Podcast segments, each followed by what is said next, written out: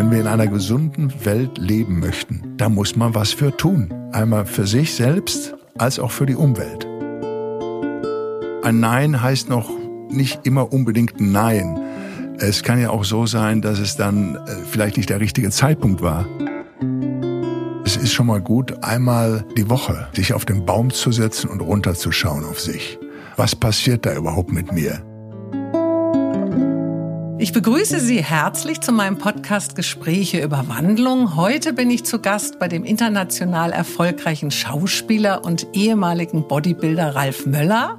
Ich bin nicht in seinem Zuhause in Los Angeles, leider, sondern in seinem Hotel in München, wo er morgen hier eine große Premiere feiert. Hallo, lieber Ralf. Ja, hallo, liebe Tanja. Und auch liebe Grüße jetzt schon mal an die Zuhörer.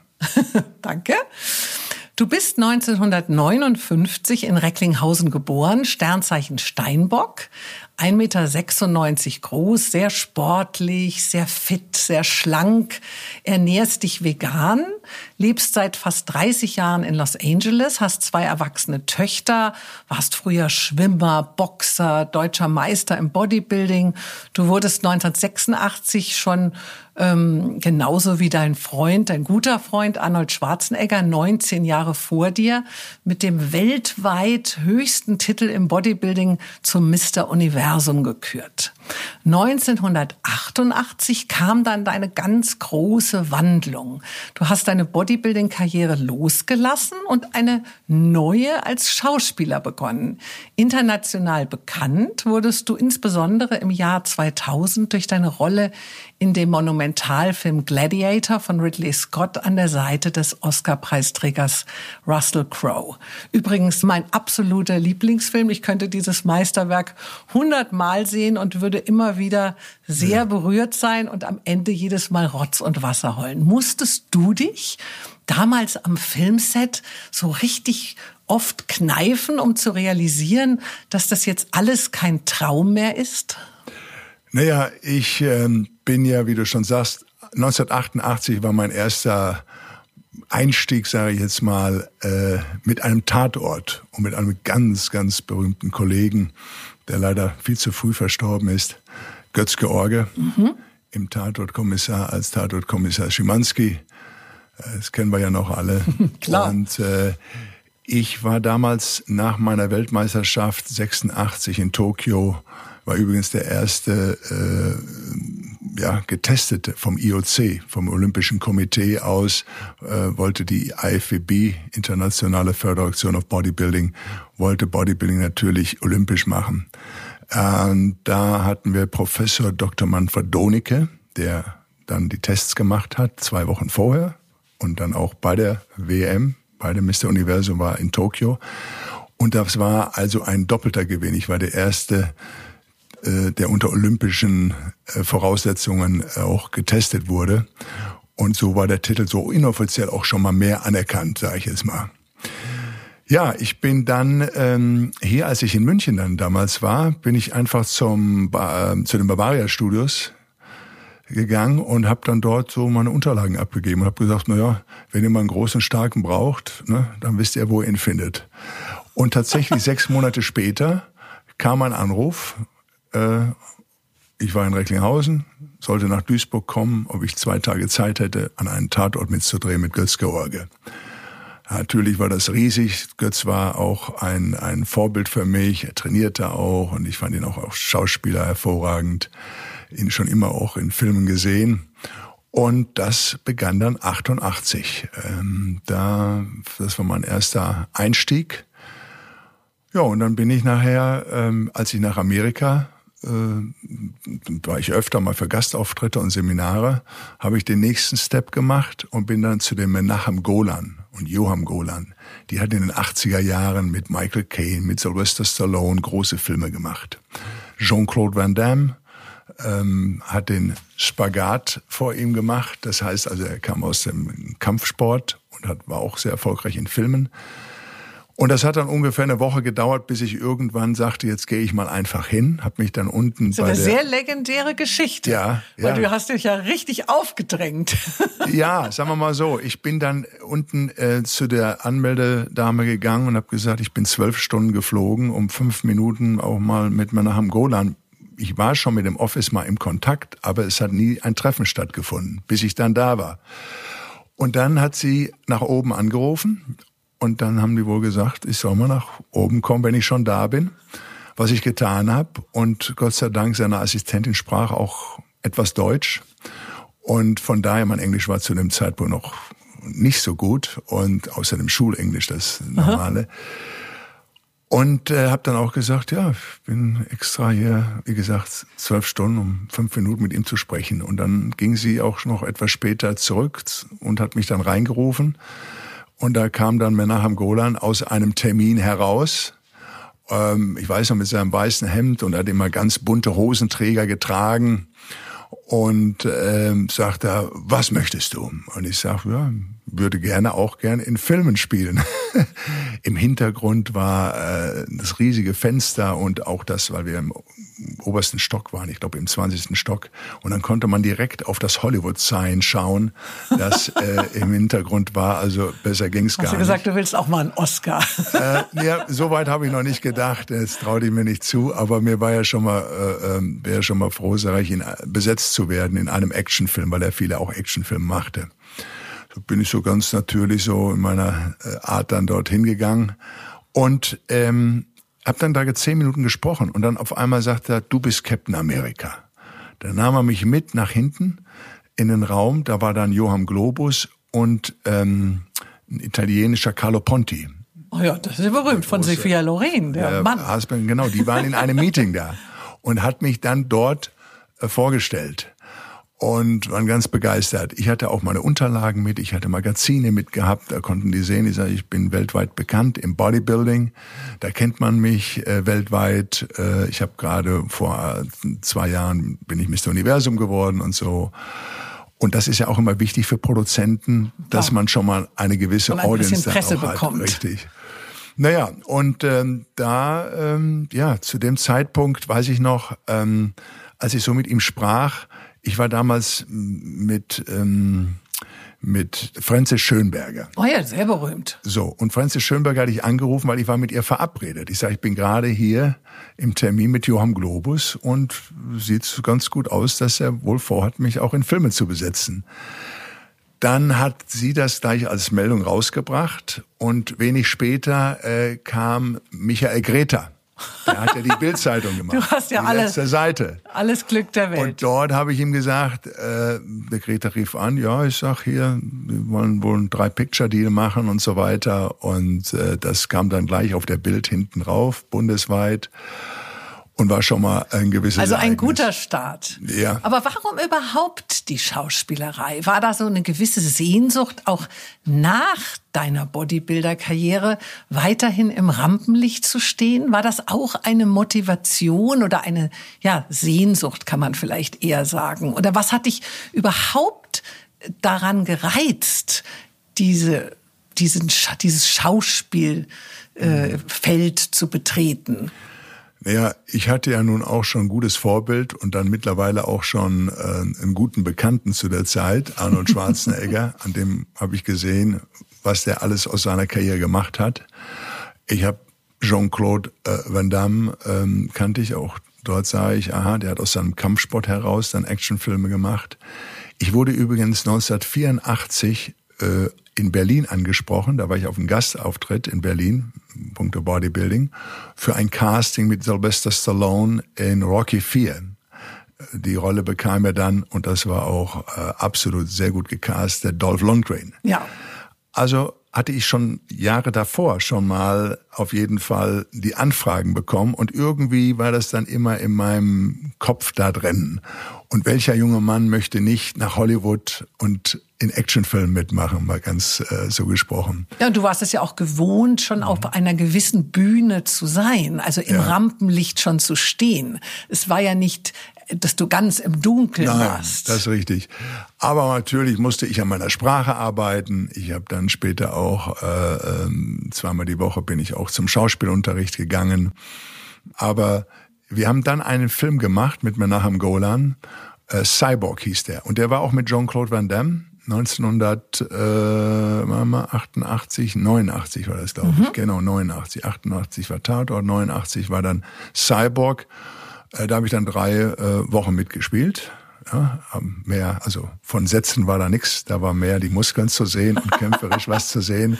Also, äh, aber ja, mein Gott, die Stummfilmzeit war ja auch, äh, hat ja auch äh, ja, bis heute ja, man muss Charaktere ja auch lernen. mitgehabt. So manche Neider sagen ja, Du hättest deine internationale Karriere nur wegen deiner Freundschaft zu Arnold Schwarzenegger gemacht. Sozusagen hätten seine Verbindungen dir in Hollywood die wichtigsten Türen geöffnet, wie man ja gerade gehört hat. Hast, stimmt das ja gar nicht. So hast du mhm. ja selber alles initiiert. Aber verletzt dich grundsätzlich so Neid, Missgunst, Lügen? Wie, wie gehst du damit um? Also Neid und Missgunst, ähm, ja, da wird ja keiner mit irgendwo geboren. Das, das, das kommt manchmal raus. Und wenn ich die Leute, die das hatten, gegenüber mir diese Vorteile hatten, wenn wir uns dann kennengelernt hatten, mal den einen oder anderen hat man mal kennengelernt, ähm, dann haben die sich schnell widerlegt. Im Grunde sage ich immer, solange ich noch Neide hab und Mitgünster weiß ich, dass ich im Business bin. Weil äh, wenn du die nicht mehr hast, dann ist ja sowieso alles egal. Ja, dann, dann interessiert sich kein Mensch mehr für dich. Aber solange man noch Leute hat, die auch mal dagegen schreiben und das und jenes äh, nicht gut finden, ist das alles in Ordnung. Ähm, zu der ähm, mit Arnold und der Freundschaft, ähm, die hat sich dann über die Jahre entwickelt. Und wenn das so einfach wäre, das wären im Filmbusiness nur Freunde, Bekannte, Geschwister in den Filmen zu sehen von den jeweiligen Darstellern. Auf der Bühne muss ich ja auch meine Muskeln präsentieren. Wenn ich keine Muskeln habe, verliere ich den Wettkampf. Wenn ich vor einer Filmkamera stehe, dann muss ich performen. Das heißt, ich muss die Rolle spielen und ja. die muss so überzeugend sein, ob ich jetzt wenig sage oder dann nach Jahren auch schon mehr sagte die muss ganz einfach bei dem, bei dem Zuschauer, Fernsehzuschauer oder Kinozuschauer rüberkommen und sagen, Mensch, das hat er toll gespielt. Und dazu gehört eben halt viel Arbeit, viel Durchsetzung. Man muss auch, kriegt ja nicht immer alle die Rollen, die man sich gerne wünscht. Das muss man am Anfang auch wissen. Ähm, ich habe äh, viele Kollegen kennengelernt und mich mit denen unterhalten, ob nun mit George Clooney damals, wo wir Batman gemacht haben, wo Arnold Mr. Freeze übrigens war. Das war die einzige Rolle übrigens, wo wir miteinander gespielt haben, viele Jahre später. Und äh, nein, man kann, ähm, Arnold hat mir natürlich Tipps und äh, hat gegeben und äh, wie er seine Karriere begonnen hat und hat gesagt, geh, du musst äh, Englisch gut lernen, du musst zum Schauspielunterricht gern, lern deine Lines immer wieder, immer wieder, äh, sei vorbereitet, so Sachen. Aber dass er jetzt anruft und sagt, hör mal, ich habe hier einen Freund aus Deutschland und besetzt ihn mal in einem Film, das gibt's nicht. Ja, mein Vater hat immer gesagt, Talent ist 20 Prozent, aber 80 Prozent ist Fleiß. Richtig, ja, ja, richtig, auf jeden Fall. Und ich bin ja auch der Meinung, dass ein gutes Netzwerk natürlich Türen öffnet. Aber wenn man ja. durch die Tür durchgeht, muss ja jeder selber zeigen genau. und beweisen, was er kann. Und wie gehst du denn auf der anderen Seite so mit Ablehnung und Scheitern um, was natürlich in der, wie überall, aber vielleicht in der Schauspielwelt noch besonders äh, ein Thema ist. Man geht ja oft zu Castings, man stellt sich wo vor, man wird oft auch mal abgelehnt. Ja, sicher. Also jede, jede Freundin, die ich kennenlernte, hat auch nicht immer Hurra geschrien und ähm, dann kann man, dann muss man sich auch irgendwann damit abfinden oder man lässt sich doch noch das eine oder andere nette einfallen, um äh, sich von seiner guten Seite zu zeigen. Also ähm, es ist klar, als ich so Anfang der, äh, als ich mit dem Bodybuilding auch schon deutscher Meister war und so und, und später zum Mr. Universum gekürt wurde, 86, das war dann schon in dem Alter, da war ich Mitte 20, Anfang 20, da musste man auch erstmal lernen, mit Enttäuschung so ein bisschen umzugehen, dass man nicht überall willkommen ist. Also dass man auch keine dass man nicht eingeladen wird von gewissen äh, Fernsehstationen oder Radiostationen oder natürlich gibt es auch wieder Journalisten, die schreiben und auch toll. Aber äh, das äh, lernt man dann auch so mit der Zeit äh, später umzugehen. Und wenn ich mal wirklich frustig war, dann bin ich ins Gym gegangen und habe trainiert und danach war dann wieder alles okay. Ich war also immer sehr, ähm, ja, muss ich sagen, ähm, zuversichtlich. Zumal ich mich natürlich auch, ich wurde zwar immer auch bekannter, habe aber dann auch nicht die vergessen, die nicht unter dem Scheinwerferlicht sind, ich habe äh, viele Sachen gemacht, muss ich jetzt gar nicht alle aufzählen, aber auch soziale Geschichten, wo ich ja Leute, Kinder, Jugendliche, aber auch Erwachsene kennengelernt habe, denen es körperlich nicht so gut ging, die durch Krankheiten eventuell schon früher verstorben sind. Also diese ganzen Sachen, habe ich mir gesagt, meine Herren, du wolltest jetzt mal die Rolle oder diese Absage bekommen. Aber was sollen die Menschen sagen, die ein Leben lang im Rollstuhl sind, die blind sind, die angefahren wurden, denen irgendwas, was ich Schlimmes widerfahren ist? Und da ich mich auch immer, auch die ganze Karriere hinweg, ob gemacht, also mich um den sozialen Bereich gekümmert habe, da können wir nachher noch drauf ja, zu sprechen ja, kommen war das für mich, ähm, habe ich das hingesehen. Ich habe das nie, wenn ein Nein heißt noch nicht immer unbedingt Nein. Es kann ja auch so sein, dass es dann äh, vielleicht nicht der richtige Zeitpunkt war. Aber vielleicht ein Jahr später oder anderthalb Jahre später kamen dann gewisse Anfragen auf einmal doch wieder zu mir zurück. Und das habe ich dann halt auch so erlebt und äh, wusste, aha, das liegt jetzt nicht immer nur daran, weil du vielleicht das eine oder andere nicht kannst. Es, manchmal stimmt der richtige Zeitpunkt nicht. Ne? Also das du hast es nicht immer persönlich genommen. Richtig, das ist ganz wichtig. Und würdest du sagen, in deinem Leben fällt dir eher alles zu oder gibt es auch Dinge, die dir besonders schwer fallen? Das ist ja schon erwähnt, ich bin der Steinbock und dem, der muss ich alles erarbeiten. 12. Januar, äh, die müssen kämpfen. Aszendenz ist übrigens Krebs bei mir. Ah, also die Man Häuslichkeit. Sagt, ja, ja, ja. Und äh, auch die Sensitivität ja. kommt dann auch schon mal vom Krebs rüber. Also ich glaube, so nach den Horoskopen, ich lese jetzt nicht jedes Mal, aber ab und an ist doch schon was dran. So ab Mitte 30 wird ja dann auch die, der, Aszendent der, der Aszendent dann auch noch wieder wichtig. Ähm, nein, ich musste mir immer alles wirklich, wirklich erkämpfen. Ja. Also es ist mir nichts in den Schoß gelegt worden. Und das war auch gut so. Ich habe es auch gerne gemacht, weil ich war das Kämpfen gewohnt. Ich war damals Schwimmer, sieben, acht Jahre lang. Ich habe auch mal zwei Jahre lang geboxt, zwar keine großen Wettkämpfe, sondern nur trainingsmäßig. Weil ich war mit 16, 17 eben halt, äh, fanden sich nicht immer so im Schwergewicht die Gegner. Und muss man ja in Nordrhein-Westfalen auch schon mal erstmal da einen Kampf belegen. Dann hatte ich einen, dann hat er den Finger gebrochen, dann wurde es wieder verschoben und irgendwann sagte ich, komm, jetzt, äh, ja, dann hat sich das mit Bodybuilding eben mhm. halt ergeben. Aber aufgeben und geht nicht, ist eigentlich nicht meine Sache dann. Aber was, was fällt dir wirklich mhm. schwer? Gibt es irgendwas, wo du sagst, also mir fällt zum Beispiel schwer, zu Hause äh, Ordnung mit meinem ganzen Papier und Steuerkram zu haben. Und das äh, ärgert mich jedes Mal, weil man es immer im letzten Moment macht. Aber gibt es sowas, wo du sagst, da habe ich eigentlich gar kein Talent dafür? Ja, auf jeden Fall. Also ich bin jetzt kein technischer Typ. Ah ja. Überhaupt nicht. Ich weiß, also klar, Heute sind die Autos, ich habe damals ja in den, äh, als ich meinen Wagen bekommen hatte, war das 78, 79, dann hatte ich einen VW, der war acht Jahre alt als der da nicht mehr funktionierte, klar, dann stehe ich da und äh, also technisch bin ich jetzt äh, kein großes, äh, ähm, ja. Du bist nicht mal mit Schraubenzieher Großgeist. unterwegs. Nee, nee, das, das unbedingt nicht. Das überlasse ich dann schon anderen äh, auf jeden Fall besser.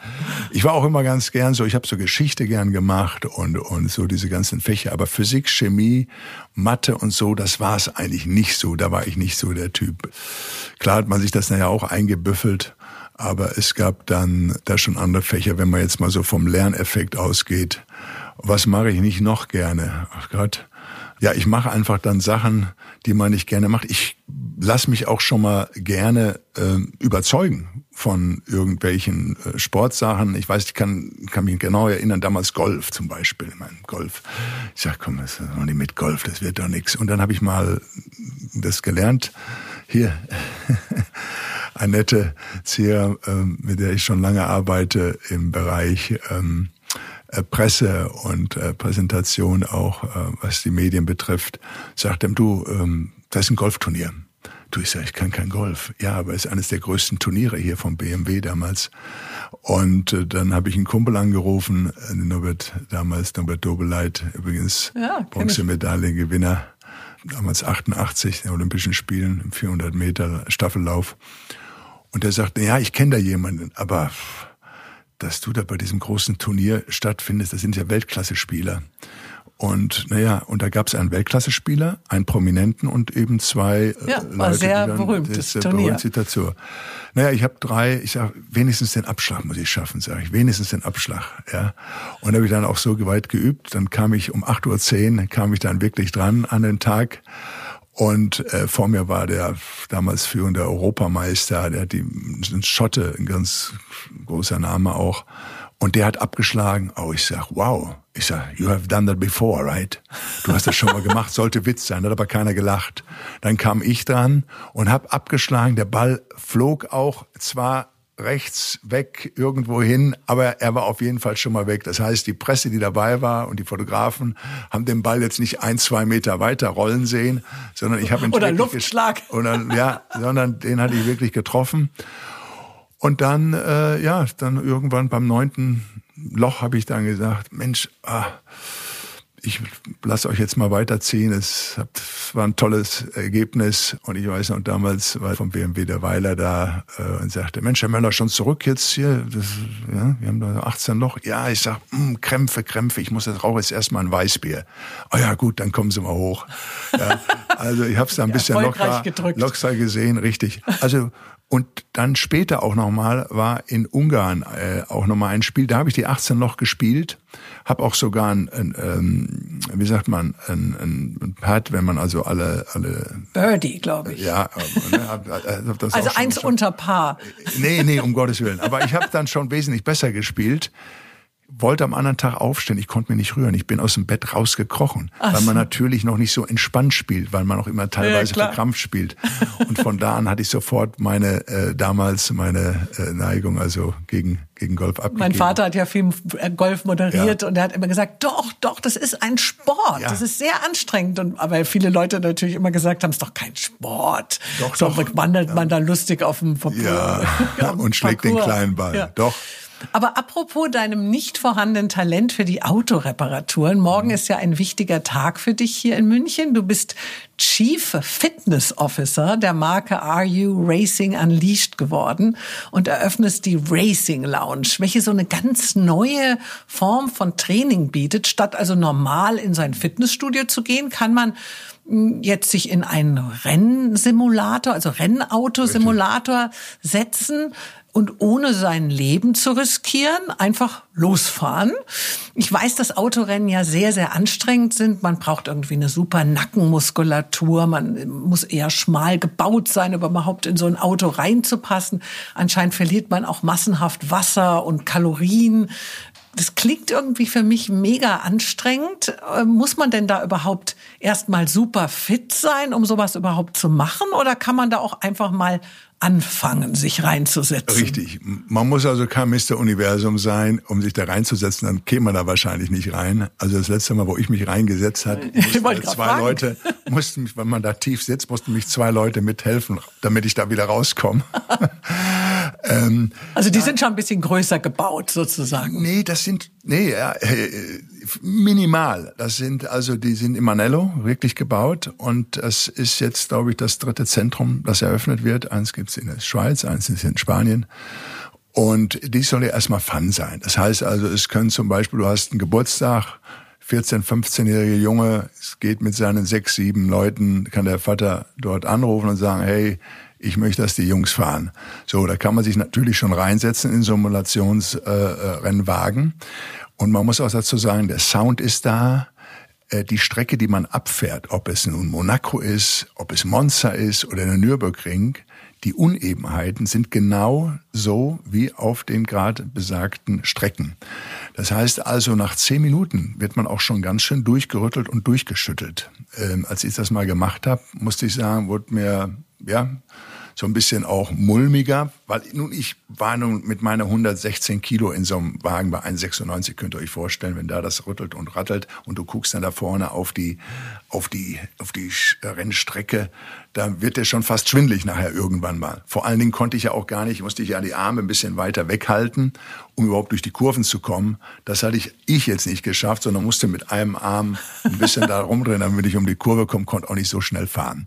Aber es soll im Grunde, wir haben ja viel gehört, es gibt viel E-Sport und viele Jugendliche, Mädchen, Jungs, auch Erwachsene, die nächtelang an diesen Games auch spielen.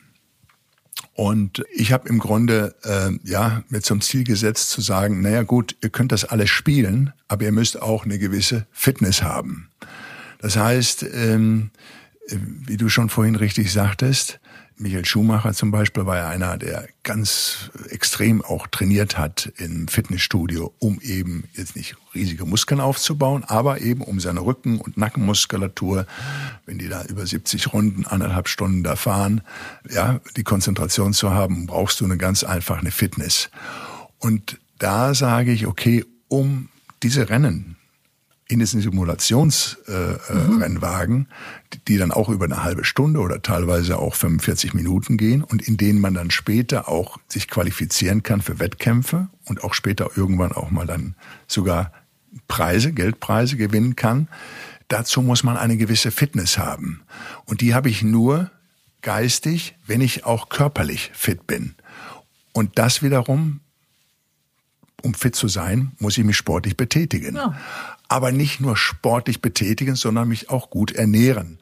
80 Prozent des Ganzen, des Erfolges ist heutzutage, als was immer wir machen, ist auch die Ernährung. Ja. Und ähm, das soll auch gleichzeitig Jugendliche, aber auch Erwachsene motivieren. Ja, in einer Art E-Sport musst du auch eine gewisse Fitness haben, um zu gewinnen. Und dementsprechend sollst du auch trainieren und dich ernähren. Ja. Du bist ja selbst äh, seit, ich weiß gar nicht wie vielen Jahren, lebst du ja vegan. Verzichtest demnach nicht nur auf Fleisch, sondern auch auf alle tierischen Produkte wie Butter, Milch, Eier, Sahne, Käse. In der Generation meiner Kinder, also Menschen so um die 30, ernähren sich ja immer mehr sehr strikt vegan. Sie wollen nämlich damit das Tierwohl schützen. Gar nicht so sehr nur der Gesundheit wegen, sondern weil sie einfach nicht verstehen können, warum die, die immer noch äh, Tierprodukte mhm. essen, wie zum Beispiel ich, ich esse schon gerne mal Käse und Butter, dass die einfach nicht Mitleid mit diesen Tieren haben. Also sie verstehen einfach nicht, warum, meine Tochter sagt zu mir, Mami, warum tun dir denn die Kühe nicht leid, wenn denen da immer die Kälbchen weggenommen werden und die da ewig Milch äh, geben müssen. Ich tappe mich da dann dabei, dass ich auch ein schlechtes Gewissen habe und versuche das dann auch etwas zu reduzieren. Ich esse also kein Fleisch, aber ganz so weit vegan zu sein bin ich noch nicht. Was hat dich denn dazu bewegt, vegan zu essen? Weil ich meine, ich sehe dich ja jetzt vor mir und ähm, Du wogst ja sicherlich, habe ich mal gelesen, 131 Kilo, glaube ich, als du äh, Bodybuilder warst. Und jetzt äh, habe ich so gedacht, vielleicht noch 100 Kilo. Du hast gerade äh, gesagt 100. Wie viel wiegst du? 100? Ich habe so 115 ja. Kilo. Aber, okay, ich hab, aber das sind ja trotzdem, ich sag jetzt mal, 20 Kilo Schlank, weniger ja. oder so. Ich weiß nicht, so ungefähr. Wie, wie ist das? Also vegan essen, äh, Kraft haben. Äh, die alte Generation, also meiner Mami oder Oma, sagen ja immer, mein Gott, Junge, aus dir wird ja nie was, wenn du kein Fleisch isst. Also wie, wie, was ist bei dir da vorgegangen? Was ist passiert, dass du plötzlich vegan lebst? Also ich war auch großer Fleischesser über 40, 45 Jahre. Die Rouladen bei Muttern immer mit äh, Gemüse und Rotkohl und so. Oder die Steaks, klar, ähm, da hat man gesagt, Mensch, du musst Fleisch essen, ne, damit du Eisen hast, damit du Proteine hast. Das ist alles ganz wichtig.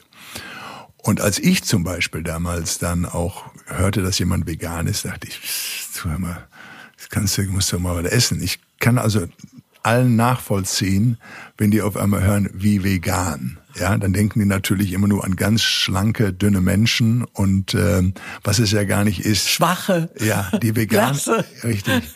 Die vegane Ernährung, äh, da werden wir also nicht schlanker durch, es sei denn, wir passen auf, auf dass die Produkte auch unter fünf Prozent Zucker haben oder weniger Kohlenhydrate.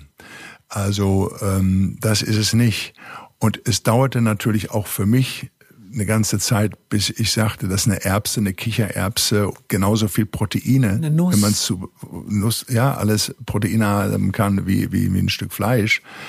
Ich habe irgendwann dann mal einen Nachtisch gehabt und das war veganes, veganer Kuchen. Der schmeckte ganz hervorragend. Oh, das ja, das schmeckt ja. Und ein Freund von mir aus der Schweiz, der auch viele Jahre schon in Los Angeles lebt, der war vegan und hat mir da natürlich auch immer, hat mich da auch immer schön drauf hingewiesen, hat mir auch Bilder geschickt, wie qualvoll die Tiere geschlachtet werden, unter welchen ähm, Voraussetzungen sie ge gemästet, gezüchtet werden und gemolken. Und, und gemolken.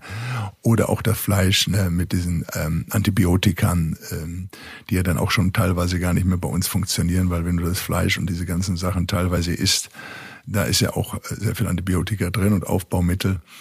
Aber das war mir noch nicht so bewusst. Aber ich habe immer wieder diese grausamen Bilder vor mir gesehen, dass mir dann irgendwie sagte, na gut, ich habe dann schon mal wenigstens einmal, und das ist ja auch äh, mein Rat an alle, vielleicht erstmal einmal die Woche vegan zu versuchen. Einfach mal reinzuriechen, sich mal zu erkundigen.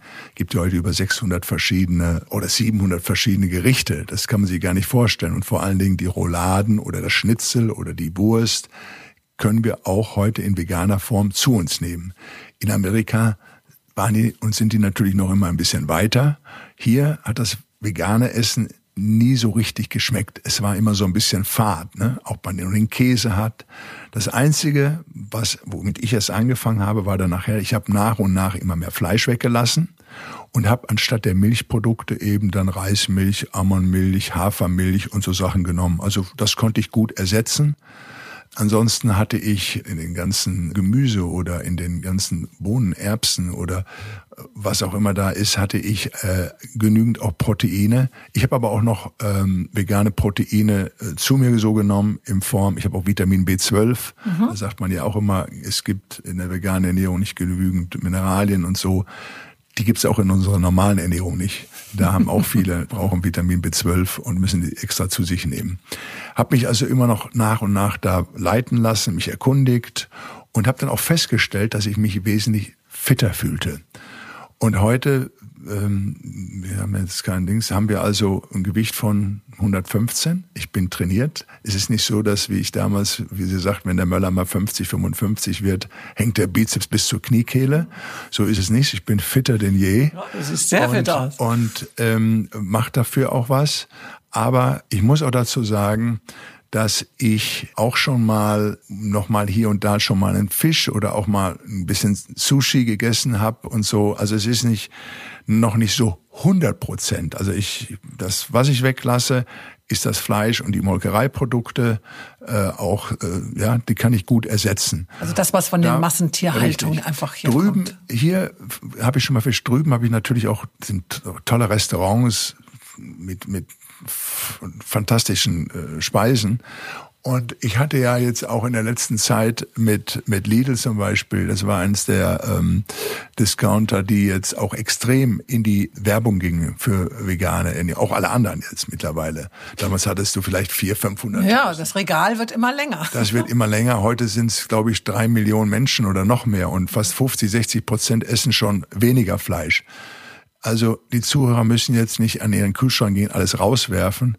Ich würde sie nur bitten, eben halt zu sagen, aha, nicht mehr täglich oder jeden dritten Tag oder vierten Tag Fleisch zu essen, sondern da auch mal zu sagen, ich esse jetzt mal Fleisch nur am Wochenende oder mal einmal äh, im Monat, um erstmal oder zweimal im Monat, um sich da überhaupt mal so langsam hinein äh, zu, äh, zu steigern, überhaupt hineinzukommen. Aber das ist ja sehr schön, dass du eigentlich auch ein bisschen Verständnis hast für die, die vielleicht sich noch ein bisschen ja noch ein bisschen hadern. Ja, hat ja bei mir auch gedauert.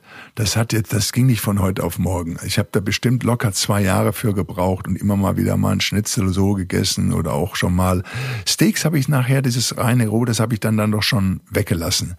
Aber so mal ein Schnitzel oder auch mal was anderes. Und dann habe ich auf einmal festgestellt, aha, es gibt ja vegane Schnitzel, habe die probiert und die schmeckten fantastisch. Die schmecken wirklich heute toll. Oder die Burgers, wir wissen ja, ja. Beyond the Burgers und so weiter.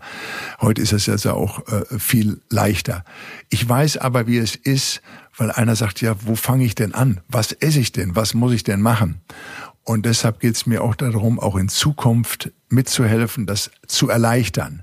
Dass man, wenn man einkaufen geht, vielleicht halt auch mhm. eine gewisse ganze Mahlzeit hat, wo ich das Schnitzel habe, die Roulade oder den Mist sogar auch Fisch, wo ich sage, ah, das ist vegan das ist mit Salat, das hat wenig Kohlenhydrate äh, und High Protein und schmeckt auch noch. Wo ich nicht, wo ich mir das nur selbst aufwärmen muss, ne? Weil jeder kann ja nun nicht immer kochen und, und obwohl es viele Gerichte gibt, die man auch in 20, 30 Minuten ja. machen kann. Aber wir haben ja nicht immer in unserer schnelllebigen Zeit die Zeit jetzt. Ja. Und, ja, man ist ja ähm, auch mal wohl eingeladen, wo es richtig. vielleicht irgendwas gibt, weil man dann leicht zwar das Fleisch weglassen kann, aber dann vielleicht hat die die Bratkartoffeln mit Butter gemacht. Und ich finde, dann ja. ist es vielleicht auch so, dass man äh, nicht äh, zu streng mit sich sein darf, aber man grundsätzlich meinst du ich, ja, dass man ja, einfach drüber nachdenkt. Ich lasse, man kann mich einladen und wenn dann vier Mann, äh, vier Leute sagen, nee, den Möller laden wir jetzt nicht ein, der ist ja nur vegan, wir wollen in Ruhe ohne schlechtes Gewissen unser Fleisch essen esse oder einen Fisch oder dieses oder jenes. Ich kann nur eins sagen, es ist wirklich gesund. Und wenn man mal diese vegane Richtung probiert, ich hätte mir wirklich vor vier Jahren auch noch nicht vorstellen können, dass ich das heute so überzeugend sache und spreche. Ich bin heute 62 Jahre alt. Ich fühle mich wirklich fitter denn je. Ich habe noch vor drei, vier Wochen in Kalifornien mit einer Frau trainiert, die ist 81, kommt gebürtig aus Hamburg. Ich habe es auch auf meinem ähm, gepostet hier auf Instagram. Und das wurde auch bei Brisant übrigens auch ausgestrahlt, die Sendung. Und die ist fit und die ernährt sich und die trainiert. Und da sage ich 81. Damals vor 30 Jahren, wenn wir hörten, dass die Männer 68, 70 wurden, dann war das schon ein hohes Alter. Frauen hieß es ja, werden sowieso immer älter. Aber mittlerweile, mein Vater ist 92, Mutter 85 und äh, wir sehen immer mehr Leute, die in den 80er und auch in den 90er Bereich reinkommen. Dein Vater ja auch. Mhm. Ist ja auch. Ja, und früher hat man ja auch eher so gedacht, na ja, der ist halt jetzt älter oder die ist jetzt älter. Ist ja klar, die haben jetzt 20 Kilo Übergewicht, die sind halt nicht mehr fit ja. und so. Ich denke, das hat sich auch in unserer Welt verändert. Aber wie ist das bei dir, wenn du jetzt, wie du sagst, du bist jetzt 62, schmerzt dich dennoch manchmal so der Blick in den Spiegel? Schmerzt dich das Älterwerden, die Vergänglichkeit? Natürlich wünsche ich mir dann schon mal die Bauchmuskeln. Äh, ich muss da wirklich dann extrem für trainieren, sondern auch eine gewisse, äh, ja, gewisse Sachen, die man dann essen kann, essen darf. Das ging früher mit 30. Haut wird ja auch so ein bisschen das, anders. Das ging dann schneller. Ja, ja, sicher. Aber das ist, gehört nun mal zum Leben und zum Älterwerden. Damit müssen wir uns ganz einfach abfinden. Natürlich, äh, wenn ich das eine oder andere Bild oder wenn wir eine oder andere Bilder sehen vor 20, 30 Jahren, wo die Haare noch voller waren, wo man noch ein bisschen definierter war, wo, ja, wo die Haut, wie du schon sagst, noch eine jünger war, äh, da sagt man schon, ja, okay, äh, das war nicht schlecht. Eine gewisse aber, Wehmut. Aber ja, aber ich bin auch nicht unzufrieden mit mir. Und es ist eben halt unser, unser Ablauf. Jetzt gilt es darum, und das sage ich auch immer, gerade wenn man ins reifere Alter kommt, Ende 40, aber gehen wir mal in die 50er, 60er, 70er Jahre hinein, da möchten wir ja auch eine gute Lebensqualität haben. Um diese Lebensqualität zu bekommen, da tun wir uns keinen Gefallen, wenn wir die Pharmaindustrie reich machen.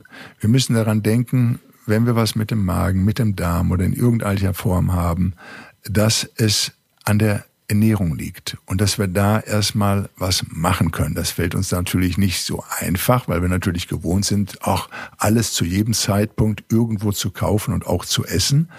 Aber irgendwann kommt man dann dorthin. Ist genauso, wenn du irgendwas lernst. Wenn ich Schauspieler werden möchte, hinterher schon musst du Schauspielunterricht, musst du trainieren, du musst die Sprache, du musst Dialekte äh, äh, können. Das kann keiner für dich machen. Und so müssen wir auch unseren Körper, den haben wir ja nur einen Körper, ähm, können wir wirklich viel damit verbringen und können vieles für ihn tun. Äh, man muss auch nicht sechs Stunden am Tag trainieren oder sechsmal die Woche, aber so zwei, dreimal die Woche vielleicht ins Fitnessstudio oder man geht laufen oder fährt Fahrrad.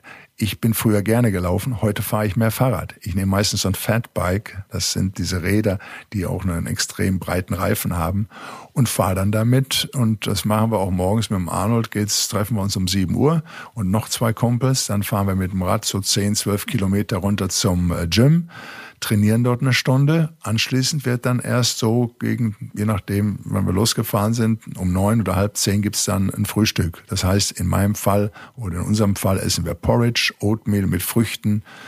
Und äh, ja, und also man, keine man weiße das, Semmel mit äh, Wurst drauf. Nee, nee, keine Wurst drauf. Und das haben wir ja nun. Man, man kann auch mit 50, 55 und 60 und 70 damit anfangen, dass man sagt, Mensch, ich lasse das eine oder andere mal weg ich werde trotzdem satt und es schmeckt mir trotzdem. Und das ist wichtig, dass es schmeckt und dass wir trotzdem was anderes mal ausprobieren. Und das ist in den nächsten Jahren, kommt in den nächsten, genau mit den Autos. Äh, guck dir an, die äh, Klima-Change, Klima-CO2-Werte, die sind ja katastrophal. Wenn wir von heute auf morgen mal mit dem Fleischessen aufhören würden, nur für einen halben Jahr, dann würden wir schon extrem äh, Climate Change haben. Äh, dann kommen noch die ganzen Schiffe, allein 15 oder 18 dieser riesigen Schiffe, Containerschiffe, Containerschiffe sind schlimmer als die 1,2 Milliarden Autos, die wir auf der Welt im Moment rumfahren. Da gibt's viele Beispiele. Jetzt wird uns demnächst auch noch mehr bewusst und jetzt ist es ja auch nicht nur in der, bei der Politik angekommen, sondern äh, wir hören immer mehr davon. Wir sehen, äh, was passiert äh, mit, dieser, mit dieser Umweltverschmutzung. Wir sehen die Katastrophen, ähm, die jetzt auch in, die immer mehr werden. Und jetzt ist sie, es ist nicht mehr fünf vor zwölf, es ist jetzt wirklich Viertel nach zwölf. Also wir müssen uns auch daran gewöhnen, dass wir demnächst ähm, ja im, im Autobereich sind wir schon dabei, mehr und mehr elektrisch fahren werden. Das wird es in den nächsten fünf und zehn Jahren werden. Und, und im Moment sind E-Autos sogar die meistverkauftesten Autos. Wenn wir in einer gesunden Welt leben möchten oder uns auch uns selbst auch gesund erhalten wollen. Das ist in Ordnung, wenn wir zehn, zwölf, wenn wir Kinder sind, wenn wir Jugendliche sind. Dann haben wir noch die Kraft der Körper, die Abwehrstoffe sind da. Aber wenn wir nachher in, das, in, die, in die zweite, in die dritte äh, Phase reingehen, da muss man was für tun. Und da kann man was für tun, einmal für sich selbst als auch für die Umwelt. Ja, absolut richtig. Mein Mann, Stefan Glowatz, ist ja Profikletterer und Abenteurer und der trainiert ja jeden Tag so aus bis auf einmal in der Woche so sechs Stunden ungefähr, also in zwei äh, Intervallen, wie man so schön sagt. Und trotzdem finde ich es immer so lustig, wenn er dann irgendwie aus dem Badezimmer kommt und sagt, oh, meine, weil der darf ja gar nicht immer, der muss immer 67 Kilo wiegen, der muss immer, ja, also, das, die müssen ja so leicht sein, so ja, dünn ja. sein. Aber er ist immer beleidigt, wenn er nur in den Spiegel schaut und sagt, oh, da ist so ein bisschen die Pergamenthaut oder ein bisschen das. Also wenn es nicht mehr ganz so perfekt ist und der ist jetzt Mitte äh, 50 mhm. und äh, ich muss dann immer so schmunzeln, wenn ich sage, ja, das ist vielleicht auch noch eine Aufgabe im Leben, dass man sich A, wie du richtig sagst, einfach das annimmt, dass es so ist, wie es ist. Mhm. Und um nochmal auf den Umweltschutz zu kommen, äh, dass man eben vielleicht auch bereit ist, auch auf bestimmte Dinge zu verzichten. Denn es hat natürlich auch was mit Verzicht zu tun, von dem, was man gewohnt ist, was man bisher immer gemacht hat. Wir haben es ja gerade erlebt, äh, die Pandemie. Wir waren alle eingeschlossen, mehr oder weniger, und waren da dann mal froh, wenn wir irgendwo jemanden im Restaurant kannten, wo wir mit drei oder vier Leuten zusammenkommen konnten und dann trotzdem gegessen haben, irgendwo heimlich. Ja. Das war ja schon ein großes Erlebnis. Aber da haben wir zum Beispiel festgestellt, stopp, wir müssen uns an gewisse Sachen halten. Ob vegetarisch, ob im veganen Bereich. Man muss sich nur mal die Mühe machen, auch mal was anderes zu probieren und auch zu kochen. Ist wirklich sehr schmackhaft und es bringt einem viel. Und wenn man dann merkt, aha, das hat natürlich auch auf den, nochmals, auf den Körper, auf Haut, auf alles ja. äh, macht's aus, wenn, wenn, wenn man viel raucht oder Alkohol hat und, und lebt nur noch und isst rein und ja, dann, dann kann man nicht bekommt erwarten. seine Quittung. Dann bekommt seine Quittung, ja, im Grunde. Apropos Pandemie, du hast ja zu Beginn der Corona-Krise äh, dich dazu entschlossen, bei deinen Eltern in ihrem Haus in Recklinghausen zu wohnen, um dich auch in dieser schwierigen Zeit um sie zu kümmern, um sie zu unterstützen, um sie bei der Impfung, also bei der Organisation der Impfung zu unterstützen, ähm, einfach für sie da zu sein. Dein Vater ist Anfang 90, deine Mutter Mitte 80. Mhm. Hast du gespürt, dass sie dich brauchen? Und wollten sie überhaupt deine Hilfe? Es gibt ja auch manchmal, dass die Eltern sagen, nein, nein, nein, lass mal gut sein, Junge, wir, wir schaffen das schon. Ja, also ich bin der Einzige und äh, bin ja dann auch schon mal manchmal mehrere Monate in den USA. Ich komme immer mehrfach im Jahr auch schon mal wieder für zwei, drei Wochen oder auch mal einen Monat, je nachdem, wie ich hier arbeitsmäßig gebunden bin. Und dann freuen die sich natürlich schon, äh, wenn ich da bin.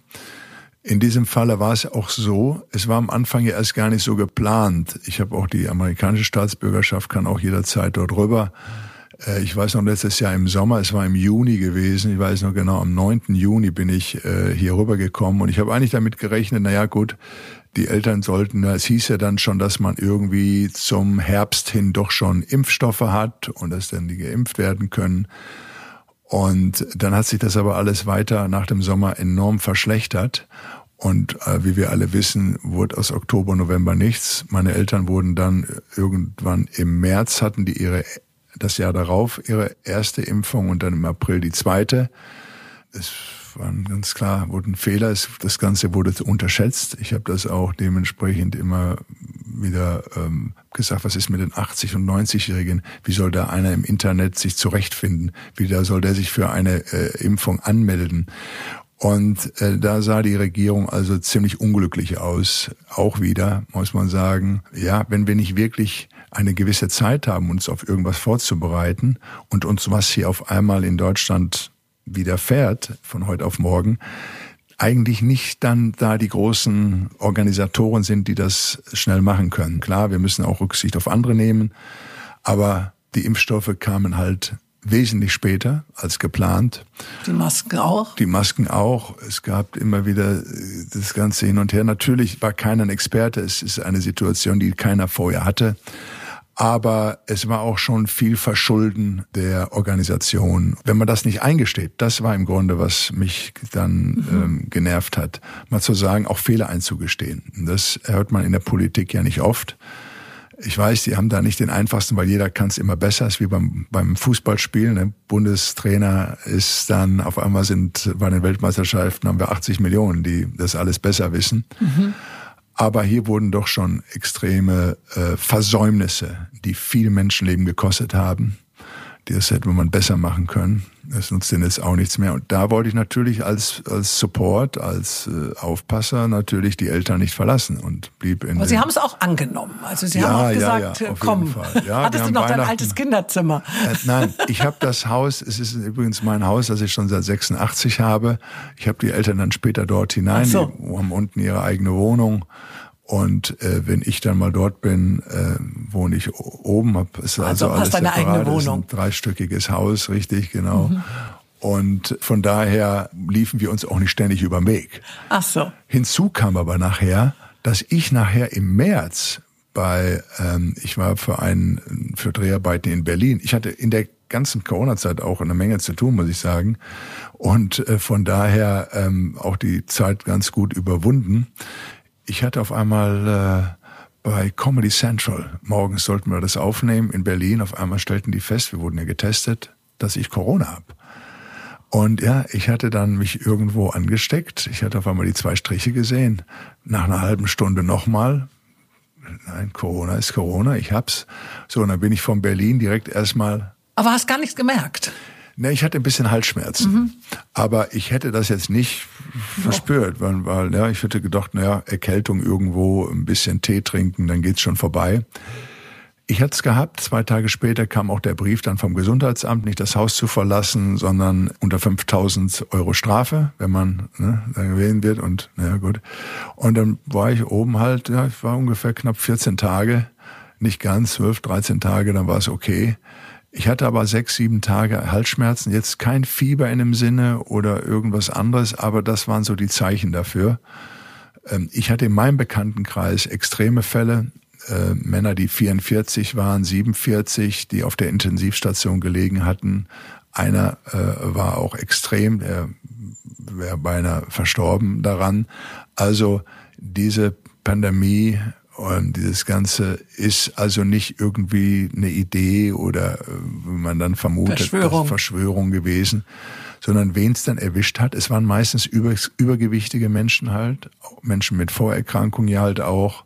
Und ähm, wenn ich da in meinem Bekanntenkreis oder Freundeskreis rumschaute, wen es da erwischt hatte, dann war der eine schon mal auch extrem übergewichtig oder hatte schon mal sich nie so gesund ernährt und so. Also hier war jetzt der Sportler, Muskeltraining, was man fehlerweise auch gemacht hat. Man hat die Fitnessstudios zugemacht, klar. Wobei natürlich das Training, gerade das Muskeltraining, besser als jeder andere Sport halt auch den Körper auch aufbaut und Immunsysteme schafft und stärkt halt auch. Ja, ganz wichtig.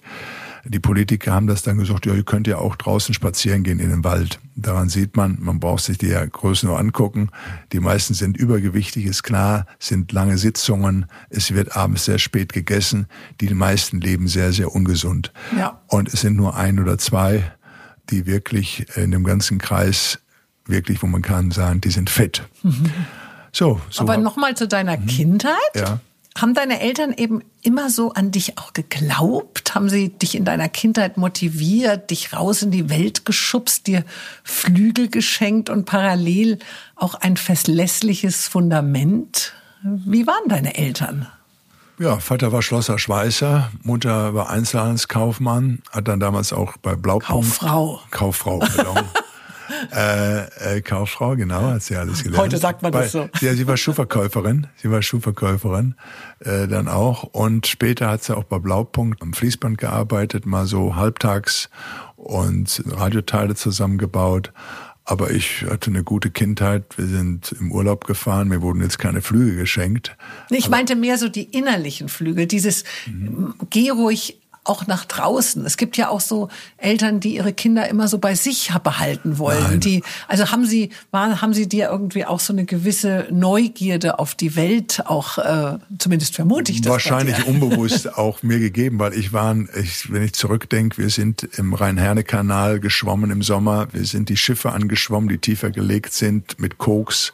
Äh, der Bauch war dann voll teer. Wir sind dann über drei, vier Schleusen mitgefahren.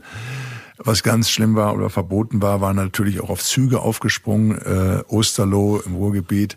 Also so nein, warst du wir also. waren draußen. Wir waren draußen im Wald und jede Minute und Sekunde, also jetzt nicht wie heute alle die blasse Hautfarbe zum größten Teil, sechs Stunden am Computer und dann. Deshalb möchte ich ja die E-Sport-Sachen, die E-Sport-Leute auch dafür gewinnen, was für ihren Körper zu tun, die von Millionen da nächtelang an diesen ähm, Computern, sitzen. Computern sitzen halt. Ne? Also deine Eltern waren nicht so so streng mit dir? Ja, die hatten schon gewisse Sachen, Hausarbeiten und so weiter. Da habe ich schon mit der Mutter ein paar Kämpfe gehabt. Da kam dann schon mal der Schlappen oder der Kochlöffel. Da gab es schon mal hinten einen drauf. Aber das hat mir nicht geschadet, muss ich sagen. Und äh, das Verhältnis Klar glauben Eltern immer an ihre Kinder und die versuchen sie natürlich auch äh, was Gutes mit auf den Weg zu geben und sie immer zu beschützen und und und. Aber als ich nachher sagte, ja, ich möchte nach Bodybuilding und ich möchte äh, an Wettkämpfe und ich werde auch nach Amerika gehen und dann auch irgendwann Filme machen, da sagten die, komm, mach jetzt erstmal deine Lehre zu Ende. Ja. Und, Hast du dann auch gemacht? Äh, das habe ich ja dann gemacht halt auch, ja. Mhm. Ich hatte mich damals bei der Polizei beworben und habe dann äh, wollte immer Polizist werden, wurde dann aber zurückgestellt für ein Jahr, weil ich Pickel, weil ich Akne hatte. Pickel? Ja. Aber das, einfach Pickel deshalb wird man zurück. Damals Geht's da ja. Aussehen? Äh, ja, man, da war ich mit 16, 17 unter anderem. Man hat auf jeden Fall das damals so gemacht. Das ist mir noch nicht aufgefallen, ähm, dass es bei der Polizei naja, ist ja schon, Aussehen Heute wahrscheinlich nicht. Aber damals war das ein Grund, wirklich, wo ich zurückgesetzt Also fand wurde. man, fand man das unappetitlich, oder? Ja, man wollte wohl dann auch nicht, dass man, da, also, es war damals, das war ganz unüblich, da haben gesagt, da kommen Sie im Jahr nochmal wieder. Und dann habe ich bei der Stadtverwaltung als Schwimmmeister angefangen, beziehungsweise Schwimmlehrer dann auch. Ja. Und äh, Gott sei Dank, dass ich die Pickel hatte, sonst würde ich heute wahrscheinlich nicht sitzen und ja, das Interview das sind geben. Immer so, nicht nach Amerika. Das sind also, immer so die Fügungen. Ja, das ist im Leben. In deinem, äh, du hast ja ein sehr schönes Buch geschrieben. Erst mal machen, erst mal machen.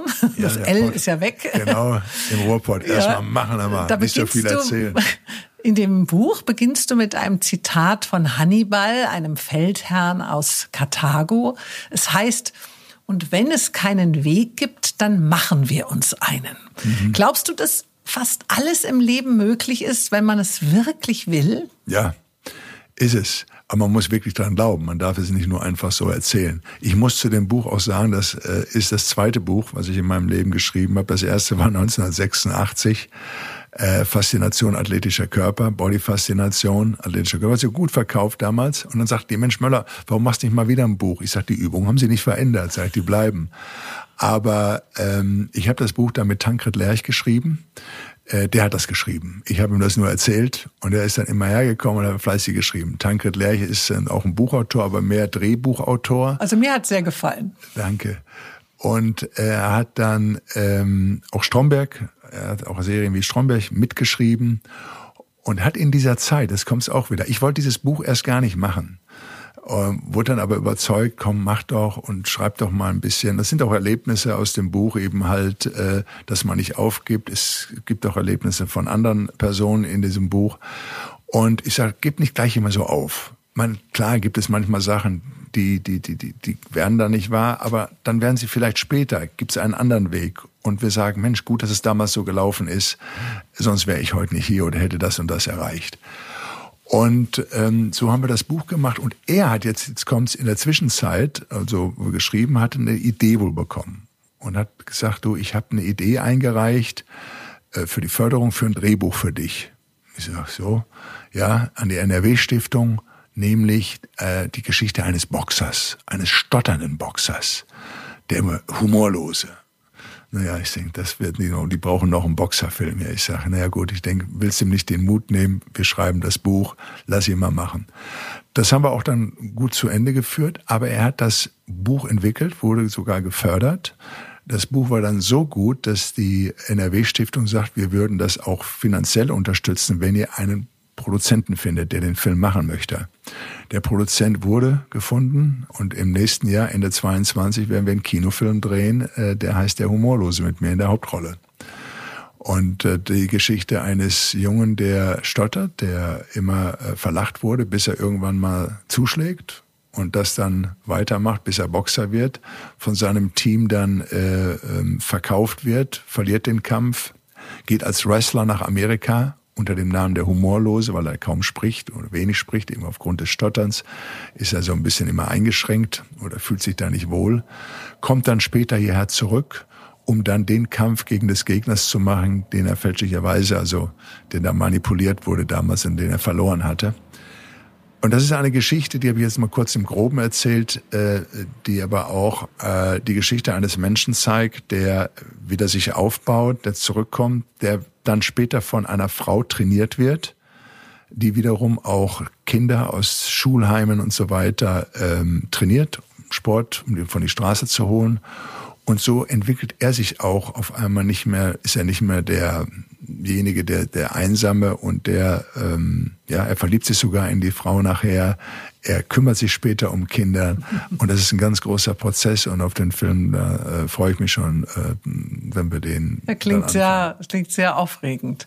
Du hast ja in deinem Buch noch ein anderes, finde ich, sehr schönes Zitat von Franz von Assisi, dem Gründer des Franziskanerordens, beginne mit dem Notwendigen, dann tue das Mögliche und plötzlich wird das Unmögliche passieren. Mhm. Drückt dies die Essenz deines ganzen Lebens aus? Bist genau das nämlich du, ganz und gar, dieses Zitat sagt ja, also so empfinde mhm. ich das zumindest, so, so eine Essenz von dem, ja. was eigentlich dich ausmacht.